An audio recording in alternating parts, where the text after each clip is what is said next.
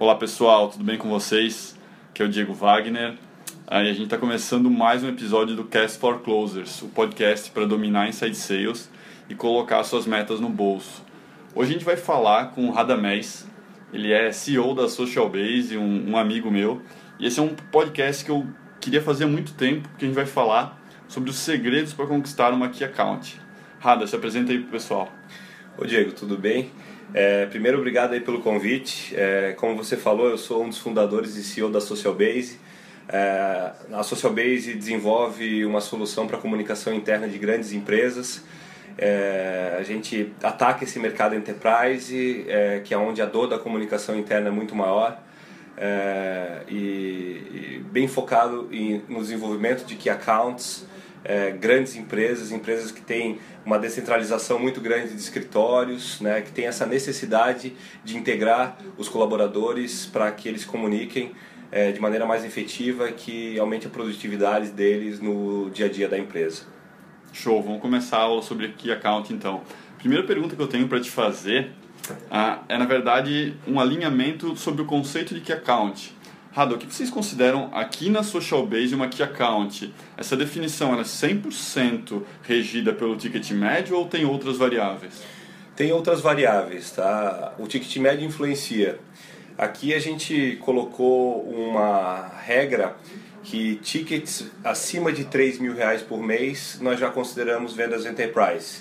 Por que 3 mil reais por mês? Porque aqui na conta que, gente, que nós fizemos é, já faz sentido para nós desenvolver uma venda mais consultiva, uma venda mais presencial, uma venda que exige mais contatos e que uh, acaba influenciando muito no custo de aquisição. Então, ACV de 36 mil. Exatamente. Legal. É, então, a gente observa muito isso porque quando você está vendendo para uma Key Account, ela exige muito mais de você, exige muito mais do seu time, exige reuniões presenciais então, é, essa questão do ticket influencia muito é, na definição de como que a gente vai abordar é, esse prospect no processo de venda.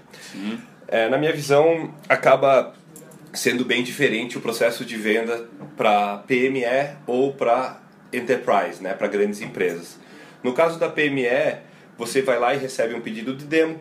Desse pedido de demo, ele entra num fluxo de nutrição, né, de e-mails esse fluxo de nutrição leva esse prospect a revisitar o teu site, começar é, um trial, começar um trial ou alguma coisa nesse sentido. Ali são envolvidas outras pessoas e geralmente acontece o fechamento. Já na enterprise, geralmente eles já pedem uma reunião presencial logo de cara com você. É, essa reunião presencial você faz uma primeira demonstração, depois você precisa fazer uma outra demonstração para o pessoal de TI depois você vai para o pessoal de compras para fazer uma negociação e daí sim que vem o fechamento. E muitas vezes esse processo acontece de maneira é, presencial, né? onde são múltiplos decisores e você precisa construir essa venda em camadas, né? seja falando com o analista, com a diretoria, com a TI ou com o pessoal de compras. É, são, são como várias vendas dentro de uma. Exatamente, né? Então, enquanto na PME você tem poucas pessoas, no Enterprise você tem múltiplas pessoas que você tem que conversar. E a conversa geralmente ela começa do zero com todas elas, né? Então tem que ter um pouco de paciência no processo. É, na PME você tem um acesso mais fácil ao CEO ou aos decisores, né, o C-level da empresa, e no Enterprise o acesso ao C-level é muito mais difícil, né? Você tem que construir uma estratégia para chegar lá. É um relacionamento. E uma pergunta que me ocorreu agora, eu lembro uh, que quando eu conheci a Social Base faz alguns anos, vocês tinham um trial aberto. Se eu não me engano, hoje vocês passaram por um trial fechado, né? Uh, que depende antes de um pré-relacionamento com lead ou não, ele ainda é aberto no site? É, hoje é totalmente controlado, nós ah. decidimos com quem a gente faz trial, né? não é uma é, não, não, não é uma obrigação do nosso processo assim que faça o trial, é, até porque a gente percebeu que os clientes que estavam fazendo trial no início, lá atrás, né? É, não estavam se beneficiando como a gente gostaria da nossa solução. E demandavam tempo do time é. comercial e não retiravam o valor que eles imaginavam quando começaram o trial. Exatamente. Eu acho que não, foi, não era culpa dos clientes, ou dos prospects, claro. Eu acho que era boa parte disso era culpa nossa também, né? Mas foi uma coisa que a gente aprendeu durante o processo. Então, isso a gente mudou. A gente é, deixou um trial muito mais controlado e um trial consultivo. Que faz mais sentido para que accounts. Né? É, exatamente. Então, a gente até chama aqui de try and buy. Ah. Então, é, quando, a quando o cliente, o prospect, quer fazer o trial, a gente procura fazer um, um acordo com ele que se a gente atingir esse, esse, esse objetivo, no final a gente vai acabar fechando ou vai acabar avançando de forma significativa no processo de compra. Essa estratégia para grandes contas me parece fazer todo sentido. Ah, e uma curiosidade mais ou menos relacionada a isso. A Social Base, ela nasceu mirando em key accounts ou isso foi um processo natural à medida que o produto e a marca de vocês evoluía? A gente não nasceu mirando em key accounts. É, quando a gente nasceu, a gente estava é, mirando no mercado de pequenas e médias empresas, mas o, a mudança para os key accounts aconteceu de maneira orgânica. Então, na medida que a gente foi trabalhando, a gente percebeu que o esforço para implantar a solução e entregar sucesso para um pequeno cliente ou para um grande cliente acabava sendo o mesmo, só que o grande cliente nos pagava muito mais, né? E acabava até se beneficiando muito mais da nossa solução pela característica Legal. de uma grande empresa. Então isso aconteceu de maneira natural, de maneira orgânica. Show. E indo agora propriamente para as vendas dentro de grandes contas, tu pode descrever como funciona a tua estrutura comercial, se é inside, field ou algum um modelo híbrido? E como hoje tu, tu usa essa estratégia para abordar grandes contas? Claro. É, ele é um modelo híbrido. A gente tem inside sales, field sales e também trabalhamos com parcerias, com canais, né? Então, basicamente, hoje o processo funciona da seguinte forma: nós temos, nós trabalhamos muito forte o inbound. Legal. É, e mesmo para enterprise eu acredito muito no inbound, principalmente para uma empresa menor como é a Social Base nos ajuda a, a nos posicionar como referência no mercado. Com, né? com cultura co colaborativa, que é o blog de vocês. Exatamente, com culturacolaborativa.com. Então, culturacolaborativa.com já nos trouxe grandes clientes, né? Tickets aí de até é, 50 mil por mês, né? Então, Caramba. você vê que dá certo. E, e, o interessante é que esses grandes clientes eles leem o nosso blog, eles, eles acompanham, acompanham. o que a gente está fazendo e nos enxergam como a referência no mercado brasileiro, nos comparando com grandes empresas multinacionais. Então o inbound para enterprise realmente funciona. Então a gente hoje tem essa estrutura híbrida. É, geralmente, Diego, a gente é, procura sempre fazer o primeiro contato via inside sales para não comprometer o custo de aquisição. Legal. Então a orientação é que sempre o primeiro contato seja feito via inside sales e na medida que o processo de venda for evoluindo, a gente migra para field sales. E, e, qual é o gatilho de passagem assim? O que, que faz uma conta que está sendo abordada via inside sales e por um representante field? Quando mais, é, é, quanto mais, quando mais pessoas dentro do prospect são envolvidas. Legal. Então, por exemplo, normalmente o primeiro contato é feito com uma pessoa, um analista ou até mesmo um gerente de alguma área de negócio dentro do nosso prospect. A gente procura fazer esse primeiro contato, que é a primeira, vamos dizer, é a primeira vez que, que, que o prospect está olhando a nossa solução. Já num segundo contato, se ele conseguir envolver alguém da TI, alguém de compras ou o C-level da empresa, aí já na nossa visão já justifica fazer migrar esse processo para o field sales. Ah, como se já, já existisse uma intenção maior por parte da empresa como um todo em analisar a solução de vocês. Exatamente. Tanto a intenção e tanto da nosso lado a validação também daquela oportunidade, né? Poder conversar com diferentes pessoas ali e entender se realmente aquilo ali é uma oportunidade quente ou não. Legal. Quais foram as duas principais estratégias que vocês utilizaram nesses últimos anos para trabalhar grandes contas e que deram certo? Basicamente foram duas coisas, tá? É, o inbound para o comprador técnico e o segundo, uh, o trabalho com canais especializados. Então hoje a gente trabalha muito forte a questão do inbound. É, a gente tem uma revista digital é, que ela agora é trimestral, ela conta com 3.500 assinantes onde a gente convida de forma estratégica pessoas que trabalham nos prospects que a gente quer atacar para escrever na revista. Hoje ela já é referência no mercado de comunicação interna. Então, por exemplo, se a gente está querendo conquistar a conta da, da empresa X, a gente identifica alguma pessoa dentro da empresa X para escrever dentro da revista e assim já começa um relacionamento junto com essa pessoa, ela começa a ler nossa revista, ela já divulga o artigo dela internamente para os colegas, isso acaba construindo, é, é, a, iniciando a construção da nossa é. relação e isso é uma boa prática. É, vocês entram na empresa de uma forma bem sutil com isso, né? É, exatamente. Outra coisa é trabalhar esses conteúdos em, em, em mídias estratégicas, né? mídias que é, os nossos prospects leem, né? esses, é, o C-Level ali está lendo sobre a nossa solução. E, outra, e agora a gente lançou uma newsletter que a gente está chamando de Cultura Drops, que é uma newsletter é, com conteúdo direcionado para o C-Level, tá? só para CEOs e diretores de grandes empresas é, lerem sobre os temas aí que a gente aborda dentro do Cultura. É, o que pode acontecer disso é eles se engajarem com o conteúdo de vocês, ah, por consequência com a empresa, e eventualmente vão pedir para o gerente de comunicação, cara, avalia melhor a social base. Como vai vir uma recomendação do topo, uh, isso já vem com bastante peso, né? Imagino Perfeito. que isso faz parte da estratégia de vocês. Exatamente, exatamente. Legal.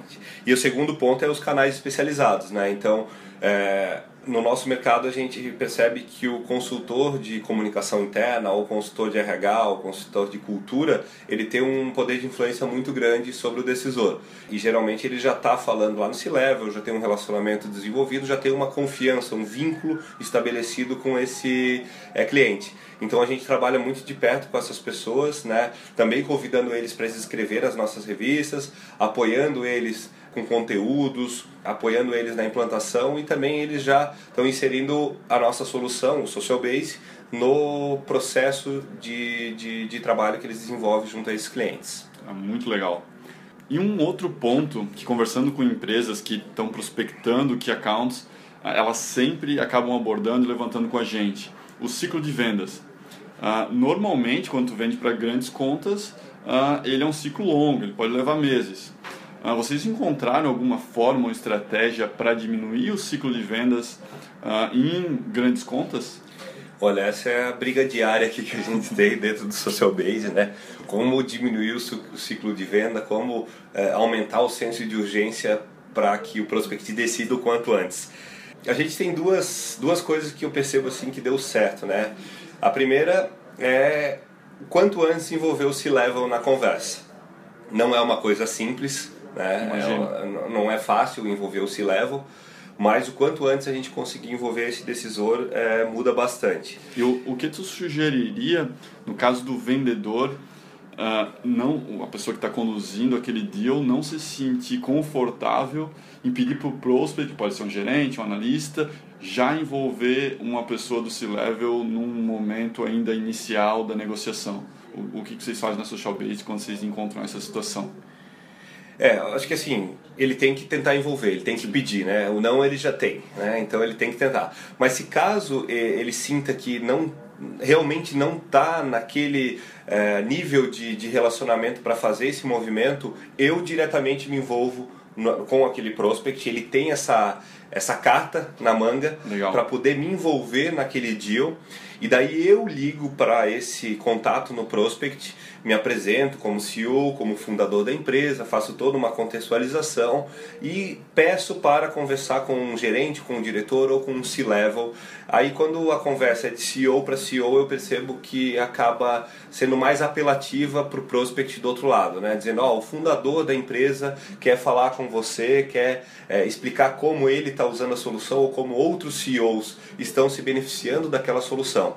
Aí eu percebo que isso tem um apelo legal. Faz todo sentido. E a outra coisa é a questão também dos canais, que eu já tinha falado anteriormente. Então, é, descobrir quem já está lá dentro trabalhando aquele prospect ou quem é, algum consultor que já esteja lá dentro, que já criou esse vínculo de confiança, é, acaba encurtando em muito esse ciclo de vendas. Então, Nossa. a gente faz esse trabalho de forma bem intensa. Vocês ah, alugam ou pegam emprestado um pouco da confiança que o consultor gerou para a própria solução, para a própria empresa de vocês. Exatamente. O vendedor, inclusive, pergunta: existe alguém aí que presta alguma consultoria para vocês nessa área de comunicação, na área de RH? Ah, existe o fulano, ou existe essa empresa. Então a gente realmente pergunta para saber e, se por, e quando a gente identifica, a gente já vai direto nessa empresa para tentar estabelecer uma parceria e isso impacta diretamente no ciclo de venda. Às vezes é até alguém que, alguma empresa que já está no ciclo de relacionamento de vocês e vocês já conhecem. Muitas vezes já é. Ah, legal. Uh, então, para finalizar, Rada, eu queria que tu deixasse um conselho final, uh, mas um pouco direcionado já numa dúvida que eu sei que é bastante comum nesse mercado. Uh, digamos que existe uma empresa que hoje vende para SMBs e, elas quer, e ela quer ir upmarket, ela quer agora vender para key accounts. Que conselho tu daria para essa empresa? Ótima pergunta eu dividiria aqui em duas partes, né? Primeiro antes da empresa fazer esse movimento, fazer esse movimento e depois quando ela já estiver fazendo esse movimento, o que ela deveria observar, né? Então, na minha visão, a melhor maneira de fazer esse movimento é deixar ele acontecer de maneira orgânica, né? Legal. Os clientes, os key accounts ou clientes enterprise vão para o mercado, vão ver que o mercado não está atendendo às necessidades deles, as soluções e vão acabar te procurando para você fazer isso, fazer para você vender para eles. Então, deixar o processo acontecer é, de maneira orgânica. Outra coisa, antes tenha uma base muito consistente de clientes pequenos, né? Porque esses clientes, eles vão ser a referência para você no futuro é, e eles vão te dar um, muito conhecimento para você melhorar a tua solução para quando chegar num cliente enterprise que é muito mais exigente, você está muito é, mais pronto, né? Então, Outra dica também é, é ter muito cuidado para não colocar um cliente que demande mais do que você consegue integrar, entregar, né? Não Sim. dar um passo maior que a perna. Outro ponto é não contratar uma equipe ou, uma, ou um vendedor enterprise até você provar o um modelo de negócio. Muito cedo, né? Muito cedo, né? Um vendedor enterprise é caro. Né? Ele custa muito mais caro do que um vendedor inside sales, né? Sim. É, então eu espero, eu esperaria até ter sinais de sucesso, até você provar um modelo de negócio, para daí sim fazer esse movimento de contratar alguém é, de vendas enterprise. É, às vezes o próprio fundador pode uh, conduzir as primeiras vendas enterprise até ter alguma uh, pelo menos algum indício que esse mercado uh, de, de grandes contas está disposto a adotar e comprar a solução deles antes de contratar uma equipe caríssima nesse sentido. Perfeito, foi assim que nós fizemos. Legal. Eu que conduzia as vendas enterprise, então foi assim que nós fizemos e foi assim que funcionou. Bom, vamos supor que agora você já fez esse movimento, já está fazendo vendas enterprise também. É, aí o que que eu, que que eu uh, quais seriam as minhas dicas assim, né? A primeira, focar em verticais que façam é, sentido, né? É, focar em verticais, porque o processo de vendas enterprise ele é muito complexo. É, se você atirar para muitos lados, você vai acabar se complicando. Então, foque em vertical, conquiste aquela vertical para depois partir para a próxima. É, eu utilizaria uma estratégia de land and expand, isto é, entra pequeno numa determinada área da empresa e depois que você mostrar o valor dentro dessa determinada área, você expande para as outras áreas. É muito mais fácil você ter sucesso num projeto menor dentro de uma grande empresa do que você abraçar toda a empresa de uma vez e ter uma, um processo de implantação muito mais complexo. É, essa é uma ótima dica, e apesar da MeTime não vender, a gente ainda não é focado uh, em empresas enterprise, a gente já fez várias vezes em vários clientes cases isso, que três ou quatro vendedores começaram a usar MeTime, enxergaram valor e depois disso um, a, a, o software se espalhou por toda a área comercial. Então eu vejo que isso faz sentido em diversos casos. Legal. A outra é contrate vendedores com DNA de vendas de Key Account Enterprise, que já tenham feito isso na, na vida ou entendo de vendas Enterprise. A, a, venda Enterprise é muito mais complexa, muito mais consultiva, então exige pessoas especializadas para isso. Né? Legal. É, o outro ponto é pegar esses clientes grandes que estão na sua base ou que já ou esses primeiros entenda por que, que eles estão usando, por que, que eles estão felizes, como foi o processo, quais foram os outros concorrentes que eles é, analisaram durante o processo, o que está funcionando bem no projeto, porque isso vai acabar se repetindo para outras vendas enterprise. É, e o último, e último ponto, e mas não menos importante, é, clientes enterprise eles cobram muito. E esse é um erro que eu vejo as empresas cometerem, que é não saber cobrar. Esses clientes eles estão dispostos a pagar por um serviço premium, porque eles vão cobrar pelo, pelo serviço premium na frente. Sim. Então, se você não estruturar muito bem a proposta, você é, não entender quais são todos os requisitos de serviço que, eles, que esse cliente precisa para ser atendido, você depois vai acabar tendo um prejuízo porque eles vão cobrar por esse serviço. Vai ter que entregar isso e não vai estar tendo retorno por esse serviço prestado. Exatamente. Então assim, ó, não tenha medo de cobrar. É, não seja afobado em mandar uma proposta rápida, porque normalmente quando a gente trabalha com pequenas e médias empresas, o template da proposta já está tá pronto, é. é só botar o preço e mandar.